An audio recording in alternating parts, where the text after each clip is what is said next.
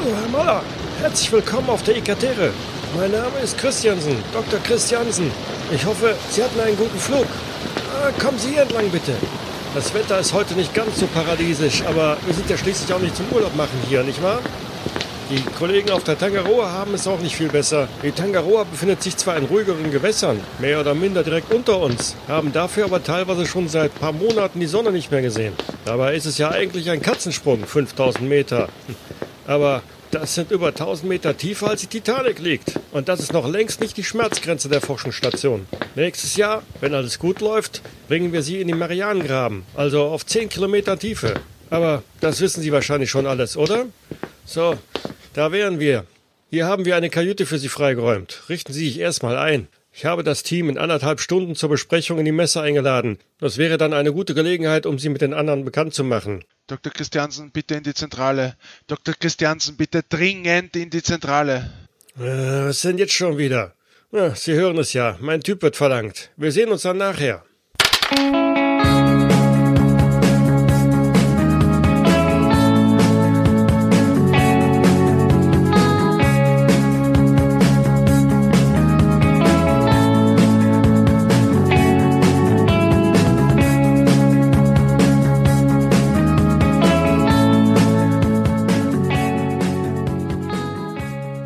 Zusammen.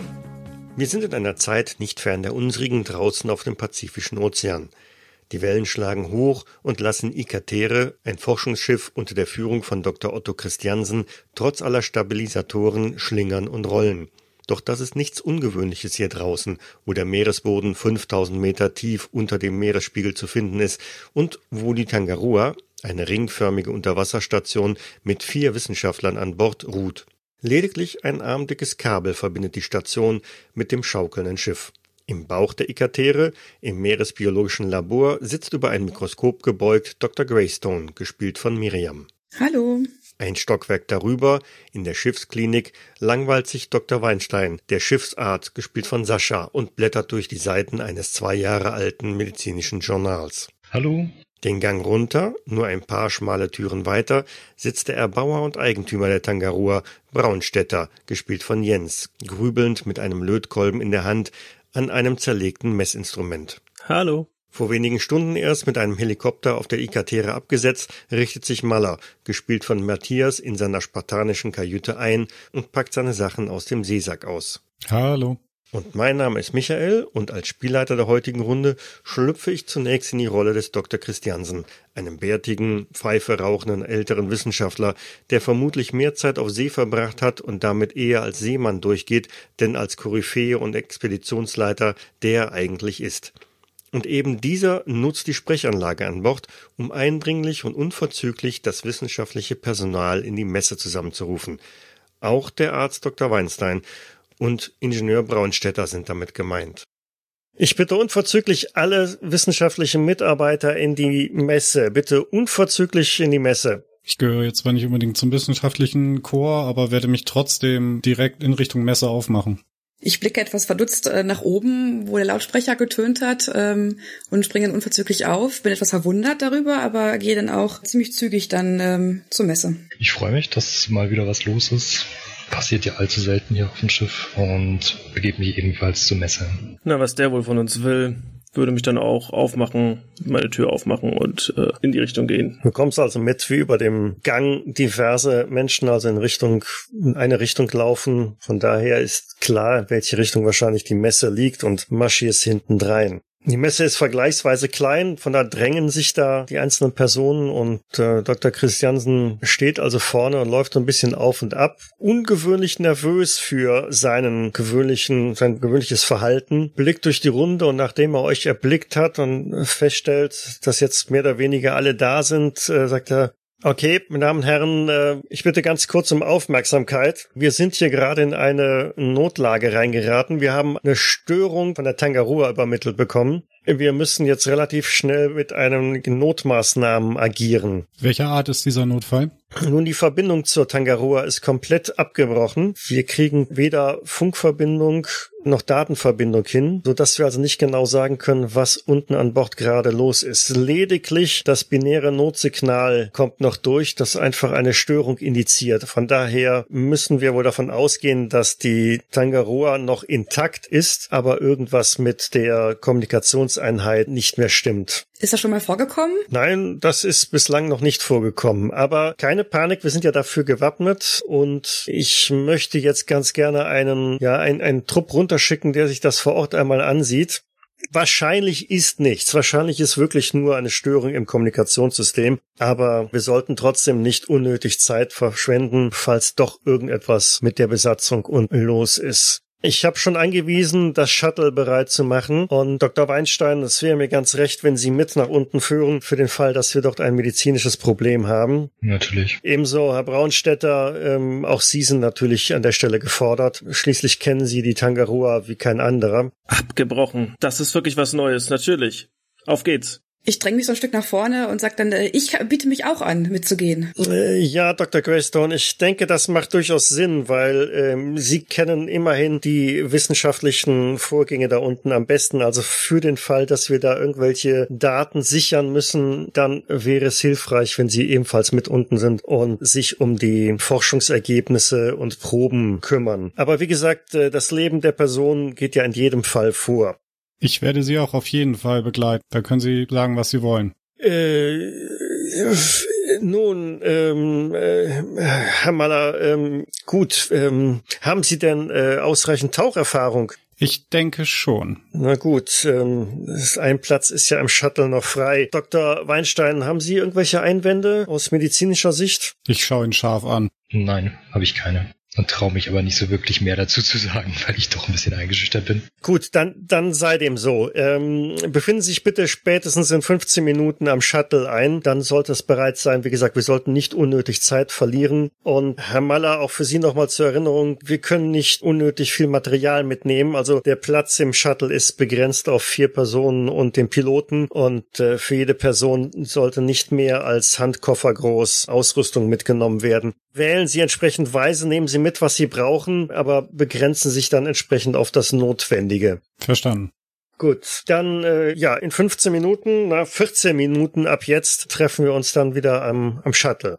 Ihr bekommt jetzt von mir, jetzt sind wir ein bisschen Outtime, drei Minuten Zeit, euch Gedanken zu machen und zu notieren, was ihr mitnehmen wollt. Diese drei Minuten entsprechen in 15 Minuten, die ihr auf dem Schiff durch die Gegend eilt und wuselt und einpackt, was ihr denn so mitnehmen wollt. Notiert es idealerweise auf dem Charakterbogen. Ihr könnt es gerne auch diskutieren, das geht aber dann von eurer Zeit ab, ja, wie in der Schule. Was nachher nicht notiert ist, ist nicht dabei und alles, was man sich so vorstellen kann, was irgendwo loslösen kann, könntet ihr theoretisch mitnehmen. Banalitäten im Sinne von ein Bleistift, ein Kugelschreiber, ein Radiergummi braucht natürlich nicht erfasst zu werden. Wie gesagt, die Limitierung ist etwa so eine, eine Koffergröße. Ich würde noch zu dem Dr. Christiansen äh, nochmal rantreten und ähm, ihn fragen, Dr. Christiansen, gibt es denn irgendwas, das ich mitnehmen sollte? Ich kenne mich jetzt nicht so hundertprozentig aus dort unten äh, bezüglich der Dokumentensicherung und der Unterlagen, ähm, was, was unbedingt notwendig ist, was ich mitnehmen müsste. Wahrscheinlich nehmen Sie am besten einen, einen Datenträger mit, einen USB-Stick oder so. Ansonsten brauche ich erstmal nichts von Ihrer Seite aus. Ich denke, dass das am besten reicht. Vielleicht wir noch ein paar Probenbeutel, aber das ist eigentlich alles ja unten vorhanden vorhanden. Von daher sollte das ausreichen. Also vielleicht in, in eine Kühlbox oder so. Gut, ich schaue, was ich da habe. Und damit dreht sie sich dann um und äh, geht zurück in das Labor. Mhm. Als er sagte, dass wir nur noch 14 Minuten Zeit haben, bin ich direkt äh, auf den Absatz umgedreht und zu meiner Kabine gestürmt. Dem schließe ich mich an. Ich eile auch zurück und versuche dort mal eine Übersicht zu bekommen, was ich alles mitnehmen werde. Also falls wir das diskutieren wollen, ich werde definitiv sehr viel Werkzeug mitnehmen, einfach weil ich mir nicht sicher bin, was sie da unten jetzt schon wieder kaputt gemacht haben, was ich da reparieren muss. Von daher, ein Mhm. Werkzeugkasten ist äh, Must-Have. Okay. Also ich würde meine Arzttasche mitnehmen, die ich sowieso immer dabei habe. Und ja, die haben auch unten in der Station eine andere Atemluft als wir hier oben. Wenn wir da irgendwie kleinere, sag ich mal, Beatmungsgeräte oder Sauerstoffflaschen hätten, die die passende Atemluft haben, da würde ich auch sowas mitnehmen, damit wir da im Notfall irgendwie beatmen können oder so. Mhm. Dr. Greystone, wissen Sie zufällig, ob da unten in der Station genügend Material ist, um irgendwie, also beispielsweise ein Mikroskop oder so, falls wir irgendwie Blutuntersuchungen oder sowas machen müssten? Ich habe äh, kurz mit Dr. Christiansen gesprochen. Ich nehme an, dass äh, eine Ausrüstung unten ist. Ich sollte jetzt nur eine Kühlbox mitnehmen, einen Datenträger, eine Dokumententasche nehme ich noch mit und ähm, Probenbeutel müssten auch dort sein. Also ich gehe davon aus, dass wir unten ein ausgestattetes Labor haben werden. Unten sind äh, vollwertige Laboratorien, von daher, da gibt's auch Mikroskope und Co. Gut, die drei Minuten sind jetzt definitiv um. Von daher wäre es Zeit, sich jetzt an Deck einzufinden. Auf dem leicht schlingernden, man hat das äh, Schiff jetzt ein bisschen stabiler nochmal gelegt, die aktiven Stabilisatoren noch eingeschaltet und ihr seht oben auf dem Deck in gelb leuchtender Farbe das sogenannte Shuttle. Es hängt etwa ein Meter über dem Boden in seiner Verankerung. Vorne ist eine riesen Plexiglaskuppel, wahrscheinlich aus ja, 15, 20 Zentimeter dicken Kunststoffglas. Dahinter agiert auch schon jemand, wie man so, so grob sehen kann. Und unterhalb dieses Tauchbootes steht eine Luke offen, durch die man halt entsprechend einsteigen kann. Dr. Greystone, gehen Sie gerne voran. Ja, gerne. Dr. Greystone hat einen Rucksack auf und äh, die Kühlbox in der Hand und wird dann ja versuchen in dieses äh, Tauchboot. Mhm. Ja, du steckst den Kopf durch die Öffnung rein, kletterst so die Leiter hoch und siehst direkt schon, oha, das ist wirklich eng da drin. Vier Sitzgelegenheiten an den Wänden, so Klappbänke, die man runterdrücken kann, auf die setzt man sich dann und wenn auch die anderen mitzusteigen, sitzt ihr Schulter an Schulter und Knie an Knie dicht beieinander. Und vorne im Cockpit erkennt ihr unter einer grün-rot-gelben Strickmütze einen dunkelbraunhäutigen Mann, der da überall Schalter betätigt und klick hier und klick da. Das ist Jake Evans. Der guckt mal kurz nach hinten rum und sagt, Yo man, seid ihr alle da? Dann macht mal die Luke zu da.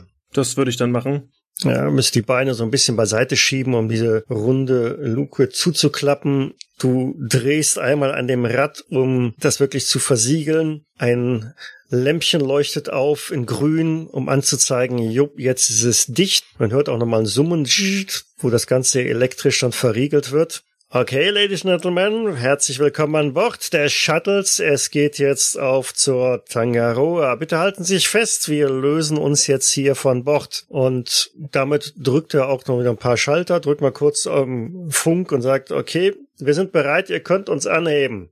Ein leichter Ruck nach oben, es äh, schaukelt auch direkt schon und ein Kran hieft euch von Bord des Forschungsschiffes über die Reling ins offene Meer des Pazifiks. Wie gesagt, der Wellengang ist ganz ordentlich, eigentlich nicht ideal für irgendwelche Tauchgänge, aber in diesem Notfall muss man halt alles Mögliche machen. Und kaum, dass ihr Wasserkontakt habt, gibt Jake von vorne noch einmal ein, ein Funksignal durch. Okay, wir sind gewassert. Wir klinken uns jetzt aus. Achtung, drei, zwei, eins. Wusch, und dann dippt ihr kurz abwärts.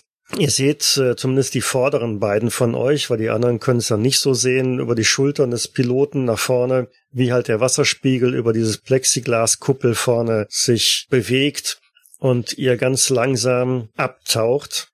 Es schaukelt noch ganz gewaltig. Der Wellengang wirbelt euch so durcheinander. Ihr müsst also ordentlich festhalten, dass da nicht äh, euch Köpfe anschlagt. Dann ist es auch relativ schnell dunkel, weil ähm, das Licht dringt nicht sehr weit in dieses Tauchboot halt rein. Nur vorne die Instrumente sind beleuchtet. Luftblasen steigen überall hoch und ganz langsam kehrt auch so ein bisschen Ruhe in dem Tauchboot ein. Das Schaukeln lässt nach. Jake sagt dann irgendwann noch, okay, wir haben jetzt unsere 15 Meter erreicht, jetzt ist es einigermaßen stabil. Ich bitte Sie aber trotzdem, Ihre Plätze einzuhalten und nicht durch das Shuttle zu laufen.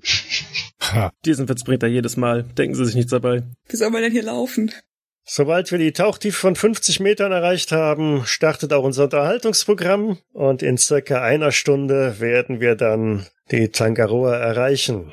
So, ich schalte jetzt das Außenlicht aus, klick, damit sind also auch die Scheinwerfer draußen und es ist draußen stockduster. Ihr hört also nur so das Surren und Klicken von irgendwelchen Ventilen und Ventilatoren und sonst merkt ihr eigentlich nicht, dass sich überhaupt dieses Tauchboot irgendwie bewegt. Es geht relativ langsam abwärts und gemächlich. Gut, hier sind die 50 Meter und er greift, das seht ihr jetzt erst, an eine riesengroße, ja, was ist das, so ein, so ein Stereo-Kassettenrekorder, wahrscheinlich eher MP3-Player, den er mit Kabelbindern irgendwo an der Decke montiert hat, drückt er auf zwei Tasten und mit einer Lautstärke, die wahrscheinlich die Wale in der Umgebung ähm, vertreiben dürfte, läuft mega laut einmal Rocket Man, was euch an der Unterhaltung garantiert ein wenig behindern wird. Aber ansonsten habt ihr jetzt eine Stunde Zeit, euch irgendwie zu unterhalten oder Pläne zu schmieden und ich übergebe an euch. Ich hoffe, die haben dort nichts Großes kaputt gemacht. Jake, drehen Sie doch diesen verdammten Kassettenrekorder etwas leiser. Das ist bestimmt auch nicht gut für die Tiere hier. Ich glaube, der hört nicht. Kann ich ihn antippen von hinten auf die Schulter? Hey Mann, während der Fahrt nicht mit dem Chauffeur reden. Ich müsste ja auch schreien. Machen Sie das Ding Ich glaube, leiser. er will, dass sie leiser machen. ich würde dann so eine Handbewegung machen, so ein, mit zwei Fingern. Leiser. Ja, ja. Coole Musik, ne? Ich geb's auf. Würde mich da wieder hinsetzen. Nachher macht er noch lauter. Denken Sie wirklich, dass das geht? Ich habe keine Ahnung, aber so wie das Ding aussieht, bestimmt. Dann lassen wir es über uns ergehen. Mr. Braunstetter, können Sie uns etwas sagen über den Aufbau dieser Station? Was ist Ihnen denn schon bekannt? Nun, ich weiß, dass sie auf 5000 Meter Tiefe ungefähr liegt. Ich weiß, dass sie aufgebaut ist wie ein Ring und äh, aus, wenn mich nicht alles täuscht, einer Titanhülle besteht, richtig? Das ist korrekt soweit. Wir haben fünf einzelne Module verbaut, wo wir insgesamt zwei Laboratorien untergebracht haben. Eine technische Seite, einmal ein Modul, wo sich die Crew aufhalten kann und dann das normale Kontrollzentrum. Ist alles ringförmig aufgebaut und durch Schleusen jeweils gesichert. Und diese Laboratorien, Sie werden sie nachher sehen, sie sind vollgestopft mit den neuesten Forschungsgeräten, die für Geld zu bekommen sind. Joten werden im Laufe der nächsten Jahre wegweisende Erkenntnisse gewonnen werden. Da bin ich mir sicher. Das wird sehr interessant werden. Dass es überhaupt hält da unten bei der Tiefe. Das muss ja ein unvorstellbarer Druck sein da unten. Ja, das hat mich einiges an Gehirnmasse gekostet, das alles auszutüfteln. Aber es funktioniert und ist stabil. Ist das die erste Station, die sie gebaut haben? Ja, das ist korrekt. Aber es hat auch über fünf Jahre gedauert, bis sie jetzt endlich im Wasser ist. Und die 5000 Meter, auf denen sie jetzt ist, das soll auch noch nicht das letzte gewesen sein. Wir werden noch tiefer kommen im Laufe der Zeit. Das klingt natürlich sehr vielversprechend. Ja, das denke ich doch. Ich erwarte ja auch jetzt einige Erfolge von Ihnen hier. Das werden sie nachher live zu Gesicht bekommen. Weiß eigentlich jemand, woran sie da unten gerade geforscht haben zuletzt? Also das ist nicht mal mir bekannt. Mhm. Ganz schöne Geheimniskrämerei. Ich bin auch ehrlich gesagt erst das zweite Mal dann hier unten. Nachdem wir die Station runtergebracht haben, war ich einmal dort und seitdem war ich auf der Ikatere oben und habe von oben mit navigiert und die Geschicke von oben geleitet. Das heißt, sie haben nur noch überwacht oder wofür waren sie verantwortlich? Das ist korrekt. Mhm. Seit wann haben wir eigentlich keinen Kontakt mehr zu unten? War das äh, kurz bevor wir äh, von Dr. Christiansen die Info bekommen haben oder ist das schon länger? Ja, genau, das ist äh, sehr kurz vorher. Die Musik wechselt zu Space Cowboy. Es hört nicht auf. Ich glaube, klassische Musik wird er nicht im Repertoire haben, oder? Ich denke nicht. Achselzucken. Es wird maximal eine Stunde dauern. Ja. Also ich, ich muss den Kopf, äh, Kopf in die Hände stützen. Also ich war ja noch nie unten. Ich bin normalerweise immer auf dem Schiff und das ging jetzt alles so schnell. Ich habe es gar nicht realisiert. Schwupps war ich in diesem gelben Ding und muss mir jetzt hier lauteste Musik anhören, was mich unglaublich stresst. Deswegen kämpfe ich so selber mit mir, dass mir nicht übel wird. Geht es Ihnen gut? Ja, ja, das wird schon wieder. Das ist jetzt nur alles sehr viel aufeinander gewesen. Ja, das kam schon sehr plötzlich, das stimmt. Atmen Sie einmal tief ein, zählen Sie langsam bis zehn und atmen dann wieder aus.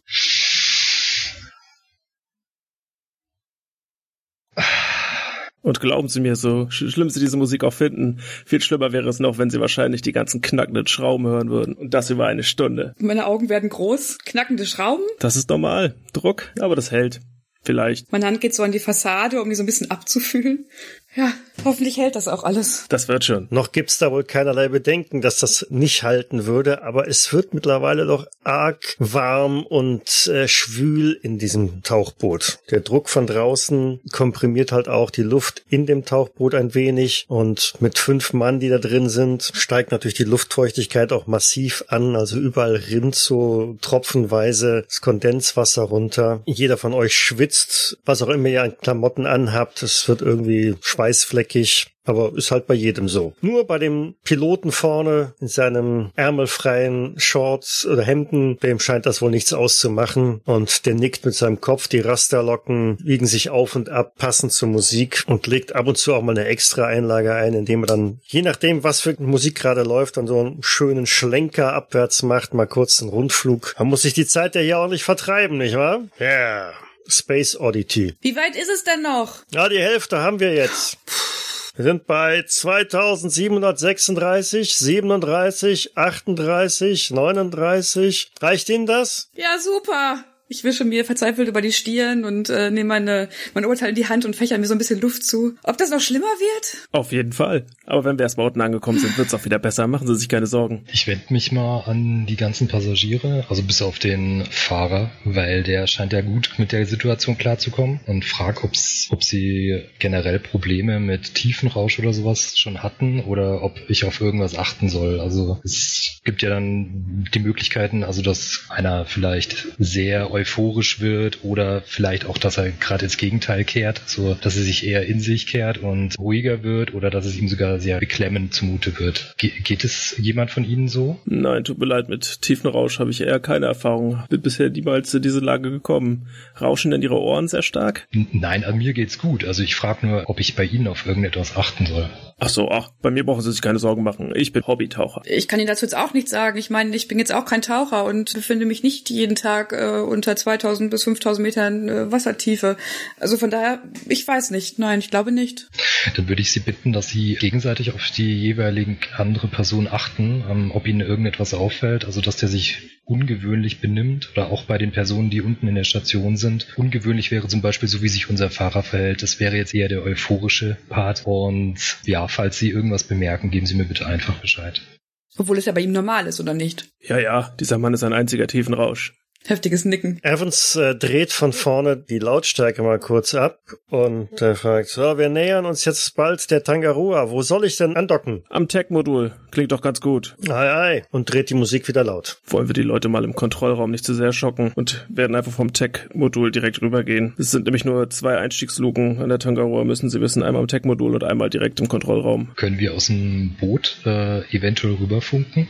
Und nochmal anfragen, ob irgendjemand dort reagiert? Also aus dem Tech-Modul ist es uns äh, mit Sicherheit möglich, von dort aus auch das Kontrollmodul anzufunken. Die Kommunikation im Nahbereich ist durchaus möglich dann. Also sobald ihr im Anflug seid, könntet ihr per Funk Kontakt aufnehmen. Dann würde ich bitten, Mr. Evans, könnten Sie kurz versuchen, die Station zu erreichen und vielleicht drehen Sie für diesen Zweck auch die Musik kurz leise. Moment, da sind wir noch ein bisschen zu weit weg für. Da müssen wir noch ein bisschen warten. Können wir nach oben funken? Also zurück zum Forschungsschiff? Keine Chance. Das gibt die Tiefe hier nicht mehr her. Herr Braunstetter, wie weit ist es von dem Tech-Modul zum Kommandomodul? Das ist nicht allzu weit. Das werden wir innerhalb von fünf Minuten erreichen. Und wie viele Schleusen gibt es, wo prinzipiell ein U-Boot anlegen kann? Wie gesagt, zwei Stück. Einmal im Tech-Modul direkt und einmal im Kontrollraum. Jeweils oben auf dem Dach. Wir müssen uns halt mit unserem Schiff direkt mit dieser Schleuse connecten und können dann hinabsteigen. Möchtest du den anderen einen Plan zeigen? Klar, warum nicht? Ich ziehe aus meiner Hemdtasche meine Handskizze von der Tangaroa raus und äh, zeige euch die. Ich tippe so mit dem Finger auf dieses eiförmige Gebilde oben links. Und das ist das Tech-Gebilde, wo wir gerade an, wo wir gleich andocken werden. Das ist richtig. Und wo ist die andere Schleuse? Sehen Sie weiter rechts die zweite nach dem Habitat. Da, wo CTRL dran steht. Richtig. Also Control oder was heißt das? Das ist korrekt. Das ist das Kontrollzentrum. Dort fließt alles zusammen. Außerdem gibt es noch zwei Laboratorien und was ist, das eine ist dann zum Wohnen oder was heißt das? Richtig, genau. Das ist für die Crew, wo sie sich aufhalten kann. Die Laboratorien sind ein Labor für normale Forschung und eins für höhere Forschung, wo auch mit eventuell radioaktivem Material etc. geforscht wird. Wie Sie auf der Zeichnung auch erkennen können, ist im Labor 2 ein Arm, der Sachen von außen nach innen transportieren könnte, angebracht. Sehr interessant, sehr interessant. Ja, das werden Sie sehen. Das ist ein Augenschmaus, ich sage es Ihnen. Das glaube ich Ihnen sofort. So, wir nähern uns jetzt der Tangaroa. Wir sind jetzt noch maximal 100 Meter entfernt. Ich versuche jetzt mal über Funk Kontakt aufzunehmen, dreht dabei die Musik ganz aus. Tangaroa für Shuttle, Tangaroa für Shuttle. Statisches Rauschen im Funk. Tangaroa für Shuttle, Tangaroa für Shuttle. Reagiert keiner. Klingt ja nicht so gut. Ja, scheint die Kommunikation komplett äh, ausgeschaltet zu haben, was auch immer passiert ist. Nicht nur nach oben. Ist denn dieses Rauschen normal, Mr. Evans?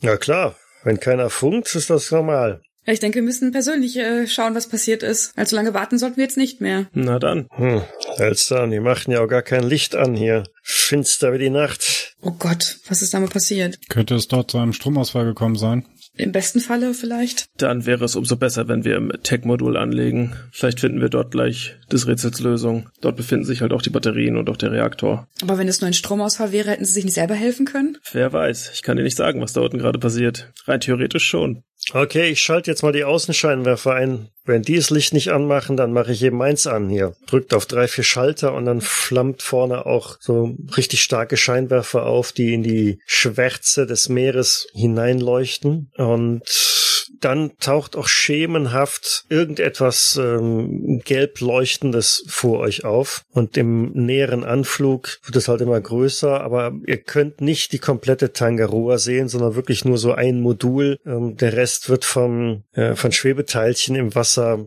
schluckt das gesamte Licht halt. Ne? Von der Größe her so ein Modul ist vergleichbar mit ähm, dem Tank auf einem LKW, also so ein Flüssigkeitsbehälter. Also acht bis zehn Meter in der Länge und jetzt hier diesen speziellen Fall drei Meter fünfzig im Durchmesser. Okay, hier vor uns ist das Habitat. Ich fliege dann jetzt zum Tech-Modul. Oder soll ich einmal drumrum fliegen? Äh, fahren. Warum nicht? Es kann vielleicht nicht schaden, wenn wir von außen einmal eine Begutachtung machen die Zeit sollten wir uns vielleicht nehmen. Ja, ich denke auch, das ist eine gute Idee. Also ihr schaut geradewegs auf das Habitat, wie er gesagt hat. Pillenförmig gelb, ohne besondere Kennzeichnung, außer halt HAB außen mit großen Buchstaben dran geschrieben für Braunstädter, das sieht ganz normal aus. Also da ist nichts zu erkennen, was irgendwie einen Schaden oder ähnliches verlauten lassen würde. Sieht doch ganz gut aus. Und weiter nach links schließt sich die nächste Pille an, steht äh, CTRL dran, Control. Und da ist auch ein recht großes Bullauge mit integriert. Auch dieses Modul sieht für euch ganz in Ordnung aus. Allerdings ist es dunkel. Also aus diesem Bullauge dringt kein Licht nach draußen. Kann man erkennen, was hinter dem Bullauge ist? Jetzt, wo der Scheinwerfer drauf gerichtet ist? Na, das Glas reflektiert den Scheinwerfer. Von daher seht ihr nur Spiegelungen und könnt nicht reinschauen. Also das macht mich jetzt schon stutzig. Es ist so, dass im Kontrollmodul auch noch ein paar extra Batterien etc. dort sind, nur um dieses Modul in einem Notfall mit Strom zu versorgen. Aber selbst der scheint ausgefallen zu sein. Müsste nicht auch die ganze Technik irgendwelche Lichter von sich geben? Ich meine, es sind doch tausende von Knöpfen und so, die irgendwie beleuchtet sind, wenn sie aktiv sind. Das ist richtig. Und selbst das, da sieht man ja gar nichts. Das ist kein gutes Zeichen. Jake, fahren Sie weiter. Ich glaube, wir sollten schnellstmöglich andocken. Mhm. Links vom Kontrollmodul schließt sich das Labor 1 an. Das ist wiederum ohne Fenster und macht äußerlich einen ganz normalen Eindruck. Also auch hier keinerlei Beschädigungen ersichtlich. Da lohnt sich also auch kein langer Aufenthalt und er gleitet weiter bis zum Labor 2.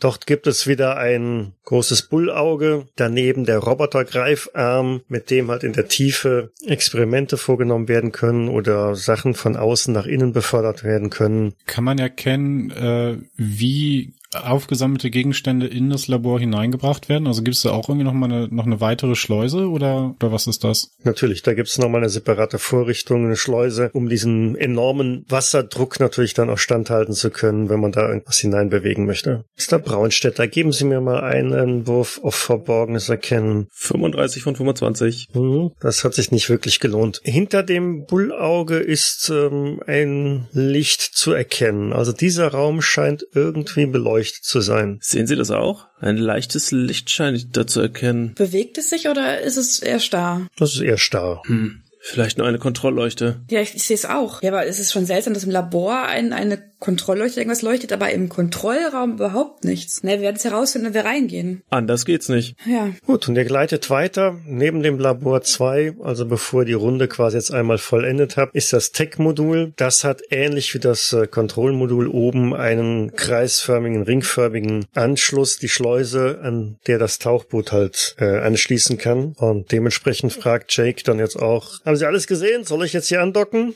Ja, ich denke, das Wichtigste konnten wir sehen. Lassen Sie uns hineinsteigen. Okay. Herr Braunstädter, besteht denn das Risiko, dass, äh, da, falls hier wirklich kein Strom sein sollte, dass die Atemluft hier nicht mehr für uns geeignet ist? Nun, für einen gewissen Zeitraum werden wir schon noch genug Atemluft haben. Ich muss es mir jetzt anschauen, ich kann es Ihnen ad hoc noch nicht sagen. Aber auf Dauer gesehen kann es sich natürlich zum Unguten für uns wenden, das stimmt. Dann sollten wir uns beeilen. Das Tauchboot bleibt hier vor Ort oder äh, ja, oder? Wartet auf uns. Ich schaue den Fahrer an. Ja klar, ich bleib hier. Gut. Das heißt, wenn die Atemluft zu knapp wird, dann haben wir immer noch einen Weg, einen direkten Weg nach oben. Elegant, sanft geleitet das Tauchboot also über diesen äh, Anschluss. Ihr bekommt eigentlich fast gar nichts mit, bis auf ein ganz leises Klong, das von unten kommt, dann ein Surren, wie die Greifer an dem Tauchboot halt an dieser Schleuse andocken, das fest ranzieht. Die Kontrollleuchten an der Schleuse verändern ihre Farben und Evans sagt dann, da wären wir angekommen. Willkommen an der Tangaroa. Sie können jetzt die Luke wieder öffnen. Aber passen Sie auf, es könnte ein bisschen feucht werden. Haben wir hier eigentlich an Bord irgendwie eine Taschenlampe, also irgendwie so eine Stablampe oder sowas? Äh, ich habe hier eine Notfallleuchte. Wieso? Haben Sie kein Licht mitgebracht? Ich habe mein Mobiltelefon mitgenommen, warum auch immer. Da ist eine Taschenlampe bei, es bringt zwar sonst nichts, aber zumindest hat er eine Taschenlampe. Also eine sehr kleine sollte sich in meinem Werkzeugkasten auch finden lassen. Ich habe auch noch eine in der Arzttasche. Ich kram derweil mal kurz in meinem Werkzeugkasten rum. Ich leuchtete da rein mit der Handy-Taschenlampe. Ich finde dann wirklich so eine ganz, ganz kleine Taschenlampe, die jetzt nicht allzu viel leuchtet, aber vielleicht sollte es erstmal reichen. Muss. Muss. Ähm, macht bitte alle mal eine Konstitutionsprobe. Das ist K.O., ne? K.O., ja. Also, der Doc hat es nicht geschafft. Die Meeresbiologin Dr. Greystone hat es hingekriegt. Maller hat es nicht hingekriegt und der Ingenieur hat es auch nicht hingekriegt. Okay. Diejenigen, die es nicht hinbekommen haben, ziehen sich bitte ein W3 Stabilität ab. Zwei. Mhm. Drei. Mhm. Okay. Wer öffnet die Schleuse? Na, ich gehe doch voran. Okay, du drehst also an diesem Rad wieder, um die Versiegelung da zu lösen, hebst den Deckel an und blickst dann darunter auf äh, die Luke der Tangaroa selber. Wie der Pilot schon gesagt hat, es ist feucht, da hat er das Meerwasser die ganze Zeit draufgelegen und auch da ist so ein Handgriff, ein Handrad, das man drehen kann, um es zu öffnen. Auch da drehst du halt dran, es geht ein bisschen schwer im ersten Moment, aber dann greift auch der Mechanismus, es löst sich und du kannst die Klappe langsam nach innen drücken. Das ist also eine Feder dagegen, damit sie nicht so runterpurzelt oder plumpst und dann drückst es nach unten rein und starrst in die absolute Dunkelheit. Mann, ist das dunkel hier. Na kommen Sie schon. Willkommen auf der Tagaroa.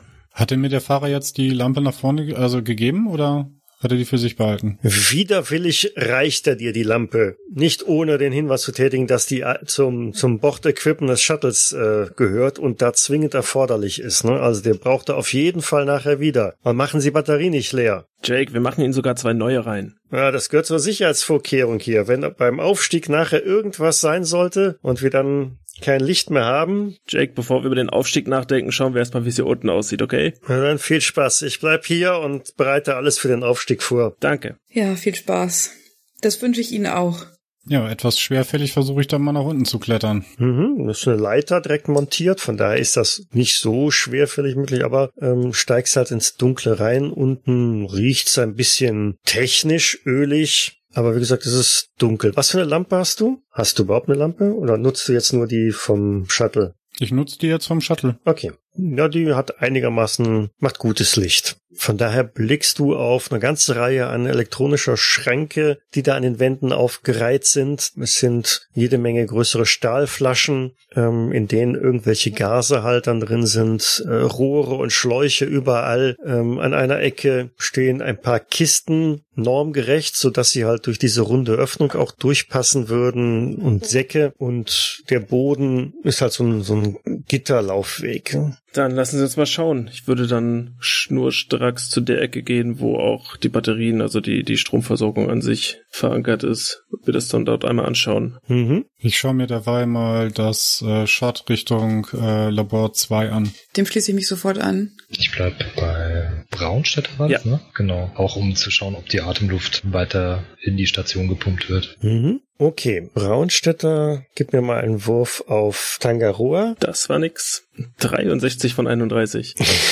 Oh, sowas von daneben. Na gut, okay. Also, das Shot zu Labor 2 ist geschlossen. Es gibt eine kleine Luke da drin, Plexiglas, durch das man halt durchschauen kann. Es schimmert ein bisschen matt auf der anderen Seite. Also Labor 2 scheint Licht zu sein, aber man kann nicht so wirklich reinschauen, denn die Scheibe ist von innen beschlagen. Mr. Braunstädter, Ja, was gibt's? eigentlich herrscht doch hier eine kontrollierte Umgebung, richtig? Das ist der Fall, wieso? Dann äh, ist es wohl eher ein schlechtes Zeichen, wenn wir hier Wasser an den Scheiben sehen, oder?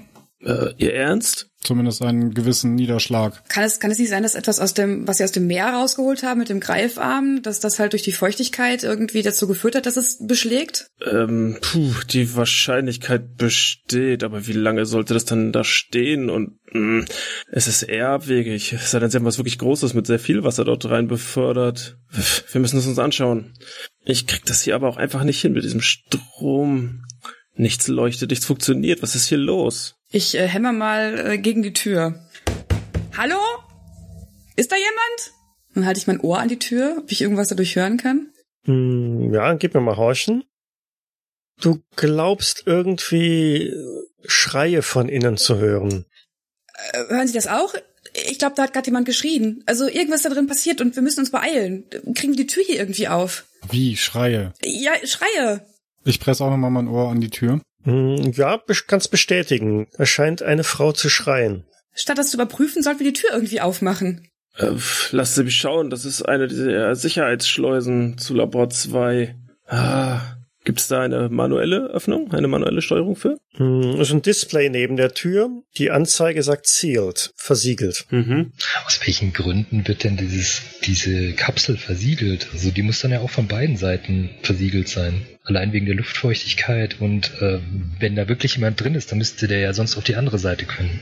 Das ist richtig. Dort scheint irgendwas vorgefallen zu sein. Das ist ja, vielleicht zur Erläuterung, Labor 2 ist ja das Hochsicherheitslabor. Dementsprechend hat das nochmal eine separate Schleuse, damit man da auch in so Sicherheitsanzüge halt rein kann. Also in dem Labor können, wie er schon gesagt hat, radioaktive oder biochemische Experimente durchgeführt werden. Und dementsprechend kann man da nur rein oder sollte man da nur rein, wenn man auch einen Sicherheitsanzug anhat. Und von da gibt's dann diese Schleuse, die auch nur dann öffnet, wenn auf der Gegenseite dann die Tür zu ist und da drin alles sauber ist. Und ist die Tür vor der Schleuse geschlossen oder, oder äh, dann quasi schon in der Kapsel ähm, das Gegenstück? Äh, der Zugang von Tech zu Lab 2 oder ist, ist der schon gesperrt oder geht es um... Der ist schon gesperrt, genau. Der ist schon gesperrt. Genau. Also die äußere Tür ist zu, was darauf hindeuten kann, dass die innere Tür vielleicht offen steht. Es wäre mir vielleicht möglich, mit meinem Laptop das irgendwie zu überbrücken, aber wer weiß, was dort drin ausgetreten ist. Ich weiß nicht, womit sie dort drin gehandhabt haben. Das heißt, wir dürfen jetzt zuhören beim Sterben. Auf ihrem, auf ihrem Plan habe ich doch vorher gesehen, dass äh, auf beiden Seiten eine Sicherheitsschleuse ist. Dann wäre ja die Möglichkeit da, dass die Sicherheitsschleuse auf der anderen Seite geöffnet ist. Das ist korrekt. Das heißt, wir sollten uns schleunigst dorthin begeben, weil hier geht's ja um Menschenleben. Ich meine, wenn hier eine Person drin ist, also wir wissen ja nicht, wo die anderen alle sind. Um wie viele Personen reden wir eigentlich? Insgesamt waren auf der Tangaroa oder sind auf der Tangaroa vier Personen, jetzt acht. Mhm. Äh, Dr. Weinstein, können Sie mal eine Probe auf Verborgenes erkennen? Du wolltest ja kontrollieren, ob die Luftzufuhr weiterhin gewährleistet ist. Also Luft ist da nach wie vor vorhanden. Aber beim Blick auf die Anzeigen, die die Luftzusammensetzung, das Luftgemisch an der Station anzeigen, stellst du fest, dass die Mischung doch deutlich von dem abweicht, was du eigentlich so jetzt angenommen hättest. Mhm. Ja, äh, dann wende ich mich nochmal an die gesamte Gruppe und ja, wir hatten ja vorher schon mal in unserer Fahrt nach unten ähm, darüber gesprochen. Wenn ich mir jetzt hier die, die Luftverhältnisse anschaue, dann ist das sehr, sehr, sehr äh, abweichend von dem, was hier normal wäre. Es kann also durchaus sein, dass jemand von uns oder auch die Besatzung hier ähm, aufgrund der geänderten Luftzusammensetzung irgendwie, ich sag jetzt mal, einfach durchgedreht ist. Wir sollten also schauen, dass wir die Leute finden und ich habe ja, wenn ich entsprechend große Flaschen gefunden habe, das weiß ich jetzt nicht, äh, ich habe ja Sauerstoff gemischt dabei oder Luft gemischt dabei, ähm, mit dem wir die normal beatmen können. Nichtsdestotrotz, wir müssen die Leute hier dann rausschaffen und unbedingt nach oben bringen. Oder dieses, äh, dieses Luftgemisch hier wieder äh, gerade ziehen. Nun, dann bleiben uns wohl nur zwei Möglichkeiten offen. Entweder wir gehen sofort los und umkreisen einmal die komplette Station, bis wir von der anderen Seite bei Labor 2 eventuell ankommen, oder sie geben mir hier noch fünf bis zehn Minuten und ich schaue mir das nochmal an, ob ich hier irgendwas hinbekomme. Sie haben doch diese Station hier gebaut. Wieso bekommen Sie das nicht hin? Schauen Sie sich doch mal an. Es ist nichts da. Nichts da, wo es sein soll. Kein Strom, nichts. Es muss doch irgendwas für den Notfall äh, bedacht sein, also vorgesorgt sein. Das kann nicht sein, dass jetzt alles von Strom abhängt. Wie gesagt, im Kontrollraum, im Kontrollzentrum, dort ist noch mal eine extra Stromversorgung. Ja, dann sollten wir sofort dahin gehen. Ich meine, das liegt doch sowieso auf dem Weg. Also, worauf warten wir noch? Ach, Sie haben recht, lassen Sie uns los. Ja, ich würde jetzt vorne wegstapfen, weil äh, hier geht's um Menschenleben. Also wenn da jemand schreit, dann sollten wir uns wirklich beeilen. Du stapfst vorne weg in Richtung des Habitats. Dafür musst du ja auch durch eine Schleuse durch und stößt mit deinem Fuß an etwas Größeres, das da am Boden liegt, direkt äh, vor der Schleusentür. Es hat einen weißen Kittel an. Ja, ich, ich halt ein, bück mich und schau genau hin, wer, um wen sich da handelt. Sehe ich ein Namensschild oder sonst irgendwas? Dafür müsstest du ihn auf dem Rücken drehen.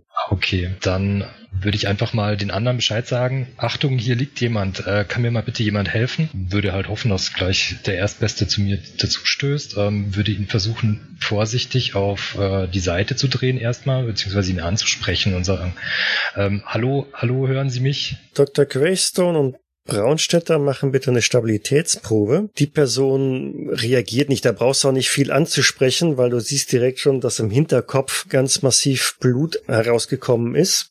Okay, schwieriger Erfolg, das heißt, passiert nix und Braunschwetter auch. Okay, gut, alles prima. Ja, also der hat eine ganz massive Schädelverletzung am Hinterkopf. Ich würde gern feststellen, woher das kommt, also woran das liegt. Ob ich das sehen kann, ob es irgendwie Fremdeinwirkung ist oder. Das war mit Sicherheit eine Fremdeinwirkung, ja. Und unweit von ihm liegt auch ein, ein Feuerlöscher am Boden, der durchaus da in Frage käme, um diese Verletzung verursacht zu haben. Und wenn du die Person halt umdrehst, die ist also wirklich mausetot. Genau, ist das Dr. Olsen. Dr. Olsen. Liegt der, liegt der uns in dieser Schleuse arg im Weg? Also können wir da einfach drüber steigen oder wäre es Ja, ihr könnt da drüber steigen. Ich frage nur nicht, dass er uns, äh, falls wir uns schneller bewegen müssen oder jemand wegtragen müssen, im Weg ist, weil dann würde ich äh, ihn gleich irgendwo auf die Seite versuchen zu legen. Ja, der liegt quer so im Weg, aber ihr könnt da mit einem großen Schritt drüber steigen. Ja, mir wäre es trotzdem lieber, wenn wir ihn kurz auf die Seite ziehen, also nur wenn wir nachher jemand raustragen müssen oder, oder jemand stützen müssen, äh, dass wir da nachher nicht drüber gehen.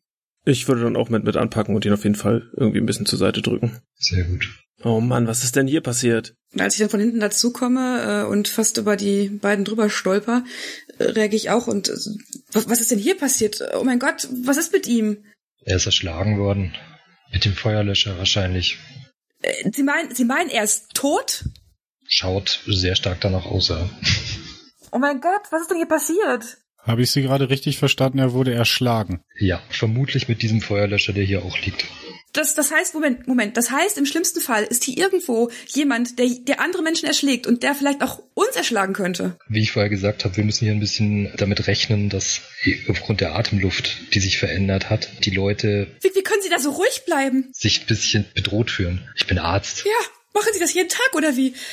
Also ich nicht. Haben wir, haben wir denn irgendwas, um uns zu verteidigen im Notfall? In dem Moment hört ihr ein metallisches Klicken. Ich gucke mich um. Was war das? Ich halte in der Hand, Feuerwaffe in der Hand. Was haben Sie denn vor? Okay, unter normalen Umständen wäre ich unruhig, aber jetzt bin ich doch irgendwie etwas beruhigt. Gut, okay. Aber wie auch immer, Wir wir, sollten dann jetzt doch weitergehen, beeilen. Dann gehen? Sie, gehen Sie bitte vor. Ge lassen Sie ihn vorgehen. Er hat die Waffe. Meine Herrschaften, bewahren Sie Ruhe, das ist jetzt erstmal das Wichtigste. Dann, dann, dann gehen Sie doch vor, bitte. Ja, ich würde dann leicht humpelnd, die Taschenlampe nach vorne gerichtet, Waffe erhoben, dann in das Habitat reingehen. Ja, dafür brauchst du natürlich noch eine freie Hand, um auch die Schleuse aufzumachen. Ach, ich dachte, die wäre schon offen. Nein, nein, zum Habitat. Also die, überall sind Schleusen drin, die auch automatisch wieder zufallen, wenn man quasi durchgeschritten ist, um der Sicherheit wegen halt. ne? Gibt es äh, ein, ein Fenster oder also so ein, so ein Bullock oder irgendwas zum Habitat rein, wo man durchgucken könnte vorher? Nein, da gibt's kein Fenster drin. Okay, wir wissen also nicht, was uns erwartet. Und durch die Schleuse passt immer nur einer alleine. Ja, da kann immer nur einer durchsteigen, aber es ist keine richtige, da ist es keine richtige Schleuse, ne? Das ist einfach nur, die beiden Kugelshots gehen gemeinsam auf und dann könnt ihr halt dann durchsteigen.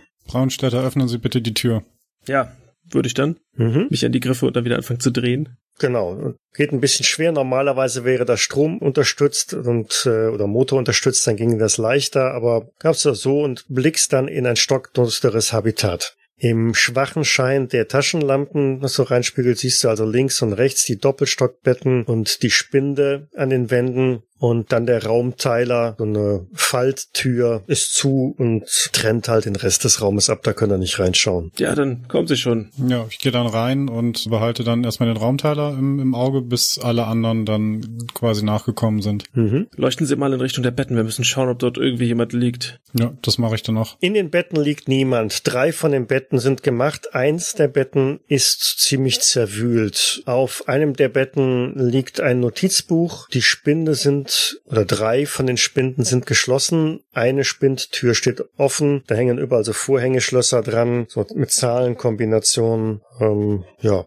Mehr gibt der Raum jetzt gerade nicht her. Ja, würde ich jetzt erstmal nach diesem Notizbuch greifen und Mhm. einmal die letzte Seite aufklappen, also die letzte beschriebene. Ja, es ist ein handschriftliches äh, Notizbuch, da relativ feinen Handschrift, wahrscheinlich dann von einer Frau. Braunstädter, beeilen Sie sich, wir können uns hier nicht lange aufhalten. Ja, Miola, leuchten Sie doch mal hier hin. Ja, damit keine Langeweile aufkommt, könnt ihr auch gerne noch eine Konstitutionsprobe machen. Warten Sie, ich helfe Ihnen und äh, nehme dann mein äh, Mobiltelefon, halte es auf die Seiten drauf, um es besser zu sehen, auch für mich, dass ich mitlesen kann, was da drauf steht. Du willst es mitlesen, okay. Aber ich bin Wissenschaftlerin, ich bin neugierig. Konstitution, Braunstädter hat's mal wieder nicht geschafft. Die Tangaroa ist kaputt. Ich habe viel, aber gerade keine Konstitution dafür. So, Mala hat's auch nicht geschafft. Und, oh, Dr. Greystone hat sogar Könnten wir das bitte ausblenden? Das habe ich nicht gewürfelt. das ist nie passiert. Ich mach noch mal.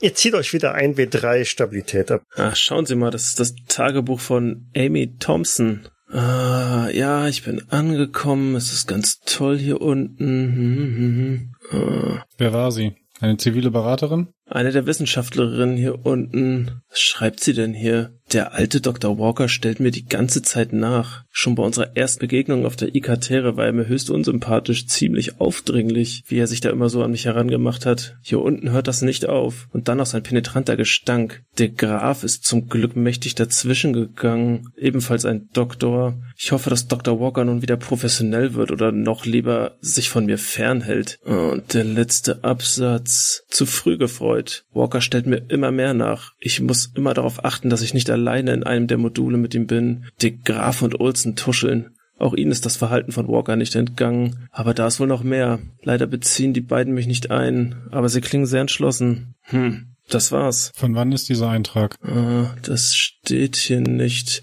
Also der es beginnt mit Ich bin nun an Bord der Tangaroa angekommen. Die letzten Tage. Ähm, Während du das so liest, merkst du, dass so der, der, äh, das Licht von, von der, von meinem Handy, was auf dein, auf das Buch gerichtet war, irgendwie sich jetzt nach oben wendet und ähm, ich irgendwie neben dir zusammensacke. Was ist mit Ihnen? Ich würde dann hingehen und anfangen, an dir zu rütteln, zu gucken, ob du noch bei Bewusstsein bist. Ich würde auch sofort dazu. Ich, ich glaube, mir wird schwindelig oder so. Mit den Worten lässt sie sich auf das Bett fallen, was da äh, vor ihr steht. Ich würde ich würd sofort dazu und ihr ein bisschen so ins Gesicht klatschen und fragen, ja. Au, was ähm, machen Sie denn da? Ich bin nicht bewusstlos. Ja, ich kurbel ihren Kreislauf wieder an. Dem geht's gut, glaube ich. Danke. Auch wenn mir gerade ein bisschen übel ist, aber das ist kein Grund, mich zu schlagen. Es war ein leichtes Tätscheln. Ist, ist es jetzt schon länger so, dass Ihnen schlecht ist oder ist es gerade jetzt erst gekommen? Ich weiß nicht, ich glaube, ich meine, da war ein Toter und jetzt dieses Buch und wir sind hier unten. Ich glaube, das ist einfach gerade ein bisschen viel. Aber mir ist auch so warm, aber ich denke, das wird gleich schon wieder besser. Wischt sich über die Stirn und fichelt sich so ein bisschen die Luft zu mit der Hand. Geht's wieder? Ja, ja, ich, ich denke schon. Ich glaube nicht, dass Sie alleine hier liegen bleiben wollen, während wir weitergehen, oder? Äh, nein, auf gar keinen Fall. Dann muss ich Sie bitten, sich vielleicht etwas zusammenzureißen. Wir müssen weiter. Dann richtet sie sich wieder auf und wartet ein paar Sekunden und dann guckt sie wieder. Ja, ja, das, das wird schon.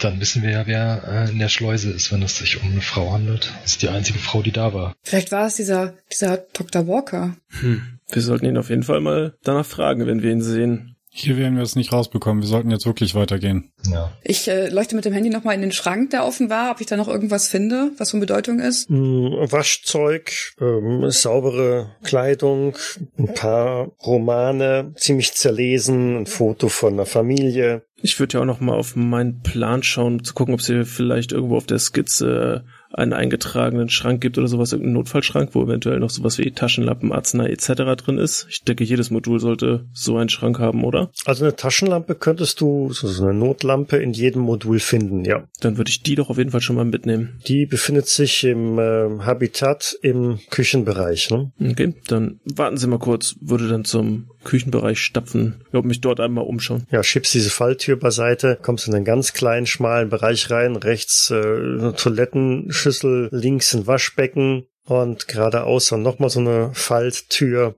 bevor du dann in ja, den, den, den Küchenbereich in Anführungszeichen reinkommst, als, da ist also eine Mini-Kochnische und gegenüber ein Tisch mit vier Stühlen, alles sehr eng äh, gebaut, weil so viel Platz gibt das Ganze nicht her. Ähm, und da findest du an der Wand halt auch so eine Notleuchte montiert. Ich folge ihm übrigens die ganze Zeit auf dem Fuße quasi. Ich würde auch hinterher und ich würde mich ein bisschen umschauen, ob ich, also weil dieser Feuerlöscher hat mich schon ein bisschen stutzig gemacht, also ob ich noch mehr äh, Kampfspuren oder sowas sehe, um mich darauf vorzubereiten, äh, wie ich, ob mir Verwundungen oder sowas begegnen können. Nein, also im Habitat ist sonst so nicht viel zu entdecken. Zumindest nicht, wenn du jetzt erwartest, da größere Blutspuren oder Handabdrücke an den Wänden zu finden. Dem ist nicht so. Ja, da würde ich jetzt erstmal vorder auf die Taschenlampe hauen, auf die große, um zu gucken, ob sie irgendwie anspringt. Du mach schon, doofes Ding. Hm, das tut sie. Das ist ein Sicherheitsmodell. Ja, leuchtet. Ach, sehen Sie, je mehr Licht, desto besser. Ja, dann weiter. Ja, die nächste Schleuse zum nächsten Modul, zum Kontrollmodul, muss ähnlich geöffnet werden wie zum Habitat. Ja, dann würde ich wieder vorgehen, natürlich öffnen und Mhm. Öffnest die Tür und blickst in das stockdüstere Kontrollmodul rein. Und im Schein der Taschenlampe, die du jetzt hast, hm, siehst du den, den Treppenaufgang zu der Luke, wo halt das äh, Tauchboot andocken könnte. Rechts eine verkleinerte Ausgabe von den Lebenserhaltungssystemen, wie man sie im Tech-Modul auch schon hatte. Also ein paar Druckgasflaschen, jede Menge Schaltschränke oder Elektrischränke. Auf der linken Seite unterhalb des Bullauges in der Wand die Steuerkonsole und auf der anderen Seite liegt am Boden umgestürzt ein Tisch und die Stühle. was ist hier nur passiert? Komm, wir müssen uns umsehen. Würde dann einmal zum Tisch und zu den Stühlen hingehen, um zu gucken, ob in der Nähe noch irgendwas Auffälliges rumliegt. Mhm. Neben dem Tisch liegt ein Laptop am Boden und hinter dem Tisch verborgen eine weitere Person am Boden. Ich würde wieder durch zu der Person und auch die wieder untersuchen, ob die ebenfalls tot ist. Nein, ist sie nicht. Sie ist noch gerade soeben irgendwie bei Bewusstsein, stöhnt schwach. Und auch bei ihr kannst du eine nicht unerhebliche Kopfverletzung feststellen, die von, von irgendeinem Schlag mit einem stumpfen Gegenstand herrührt. Ist, ist die äh, Verletzung so, dass, ja, dass ich einschätzen kann, ob der Patient den Transport nach oben überstehen wird? Gib mir mal eine Probe auf Medizin. Wozu bist du Arzt? Was steht auf dem Namensschild? De Graf. Dr. de Graf. Also, ein regulärer Erfolg auf Medizin. Die Verletzung ist mehr als lebensbedrohlich. Da ist wirklich sehr dringend professionelle medizinische Behandlung erforderlich. Auf einer Ebene, die du hier unten auch als erfahrener Mediziner nicht leisten kannst. Diese Person könntest du vielleicht stabilisieren. Ja, du kannst sie stabilisieren mit dem Wurf, aber sie muss ganz dringend nach oben und dann in, in äh, stationäre Behandlung. Dieser Mann muss auf jeden Fall hier von der Station runter. Und zwar am besten noch, bevor wir äh, alle wieder nach oben gehen. Also wir müssen den nachher, also er ist jetzt stabil, aber wir müssen ihn nachher äh, umgehen, nach oben transportieren, sonst wird er es leider nicht machen. Bei Bewusstsein ist er also gar nicht und wir kriegen ihn noch nicht zu Bewusstsein. Dämmert so. Er ist äh, sehr schwach bei Bewusstsein. Okay, dann würde ich ihm so leicht trotzdem ins, ich würde mich quasi durchdrängeln, ihm leicht ins Gesicht hauen. De Graf, de Graf, hören Sie mich. Äh, Walker. Was ist geschehen? Warum ist der Strom aus? Nun reden Sie schon. Walker. Äh, Was ist mit Walker? Hat er Ihnen das angetan? äh, ja, er hat, äh, er, er hat Thompson. Äh, Wo, wo ist er denn? De Graf, hallo. Zur Hölle. Zur Hölle? Ich hoffe es in der Hölle. Naja gut, ich meine, er muss ja im Labor sein. Hier, hier war er ja nicht bisher. Richtig. Lassen Sie den Mann in Frieden. Wirklich helfen kann er uns nicht. Vielleicht. Wir haben nur ein paar Möglichkeiten, wo, wo er noch sein kann. Lassen Sie mich hier mal nach den technischen Gerätschaften schauen. Vielleicht kriege ich hier wieder irgendwas zum Laufen. Würde mich dann in die Richtung des Technikturms da hinten begeben und einmal schauen, ob ich da eventuell wieder den Strom ankriege. Weil der soll ja, ist ja quasi ein separat angeschlossener Stromkreis, richtig? Ja, allerdings äh, würde das Ganze nur reichen, um das äh, Kontrollmodul halt zu versorgen. Mhm. Nicht für die gesamte Station. Aber bei deinen Betrachtungen blickst du auch auf diese Schalt- oder diese Steuerungseinheit und äh, erkennst zu deinem Schrecken, dass diese sehr schwer beschädigt ist, so als hätte irgendjemand mit, ja, einem Baseballschläger oder was auch immer darauf rumgehauen hat. Also komplett zertrümmert. Da ist keine Anzeige mehr heile. Die Metall- oder die Blechkonsole ist komplett verbeult, lässt also tief auch ins Innere blicken, da sind einige Schaltkreise zerstört. Das dürfte wahrscheinlich der Grund dafür sein, dass keine Kommunikation mehr möglich ist. Verdammt nochmal, Müller, kommen Sie mal her. Was ist? Sehen Sie das, hier ist alles zerstört. Wer zum Henker war das? Wer zerstört hier mein Schiff? Offensichtlich irgendwelche von denen, die noch hier unten sind, oder? Hm. Meinen Sie nicht, wir haben Wichtigeres zu tun? Wir müssen erstens diesen Mann finden und er hat die Thompson, die anscheinend ja schreit und in Gefahr ist, vermutlich. Und ich meine, ihn hier können wir nicht einfach so liegen lassen. Vielleicht müssen wir irgendwie die Blutung stoppen. Ich schaue zu dem Arzt. Oder ist das schon, ist es schon gestoppt? Er ist soweit stabil. Ähm, wir haben ihn jetzt auch auf die Seite gelegt, ähm, sodass er uns, also dass wir gut vorbeikommen. Aber wir müssen auf jeden Fall weiter und wir müssen vor allem aufpassen, irgendjemand ist hier nicht mehr ganz bei Sinn. Und um ihr Schiff können sie doch später trauern, doch nicht jetzt. Trauern, trauern, ich muss es wieder in Gang kriegen. Tja, es ist doch egal, aber wir sollten uns jetzt beeilen. Ist dieser Laptop, der da rumstand, oder beziehungsweise, das hattest du vorhin kurz erwähnt, ist der aufgeklappt und eingeschaltet oder äh, zusammengeklappt und aus? Der ist in den Stromsparmodus gefallen. Ich würde den mal einschalten dann. Mhm. Kommt eine Login-Maske. Das ist ein Windows-System. Den verletzten de Graf lasst er also jetzt so stabil liegen, ja?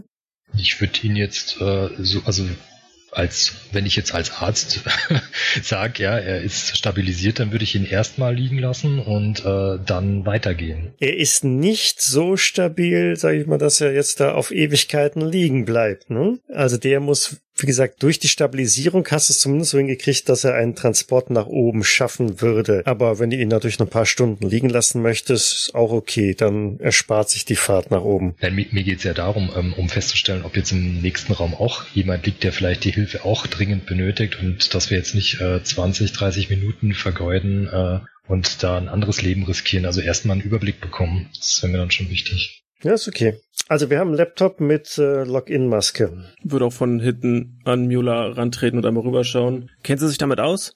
Nur rudimentär. Ja, dann lassen Sie mich mal ran. Ich drehe ihm dann so den Laptop hin.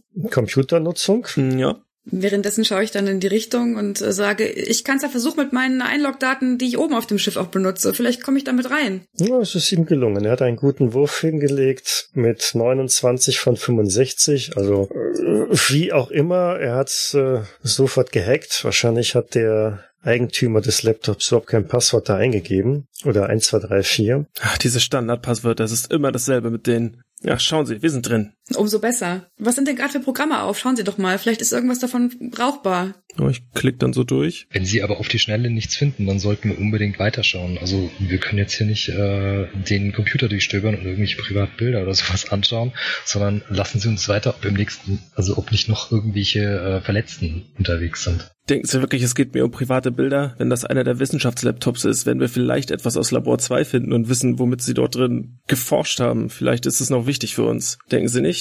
Dem stimme ich zu. Ich würde mich trotzdem schon mal in Richtung äh, der nächsten Schleuse machen und vielleicht schon mal, ich weiß nicht, ist da äh, ein Sichtfenster drin? Nein, da ist kein Sichtfenster. Das ist eine Schleuse wie bei den anderen auch, nur mit einem äh, Tastenfeld rechts daneben. Dann würde ich trotzdem mal äh, mein Ohr, also irgendwie versuchen, mein Ohr oder so ranzudrücken, ob ich irgendwas hören kann oder mal Hallo rufen. Ist hinter, ist da hinter jemand? Und du hörst nichts.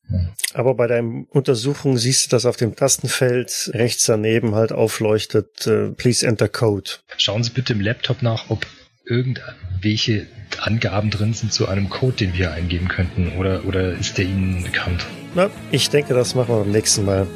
Okay. Alles klar. Okay. Ja, insofern bedanke ich mich soweit schon mal fürs Mitspielen. Danke fürs Danke fürs Leiten. Leiten. Danke fürs Leiten. Vielen Dank fürs Leiten. Und was auf dem Laptop steht, schauen wir beim nächsten Mal nach. Genau. Bis dann.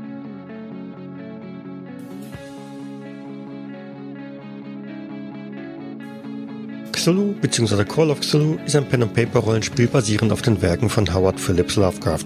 Das Spiel wurde entwickelt von Sandy Peterson von Chaosium und erscheint in Deutschland im Pegasus Verlag. Ich danke Pegasus für die freundliche Genehmigung. Die Musik im Eingang und Abspann dieser Folge ist von Hans Atom, trägt den Titel Paint the Sky, ist lizenziert unter Creative Commons Attribution Lizenz 3.0 und zu finden auf ccmixter.org. Der Schnitt dieser Folge erfolgte durch Jens Heller.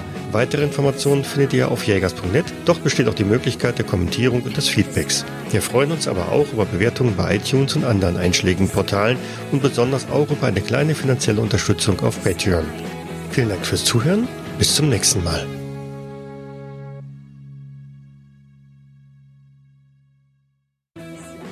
Als er sagte, dass wir nur noch 14 Minuten Zeit haben, bin ich direkt äh, auf den Absatz umgedreht und zu meiner Kabine gestürmt. Dem schließe ich mich an. Gehst auch in seine Kabine. Äh, nicht ganz. Nah dran. Love Story.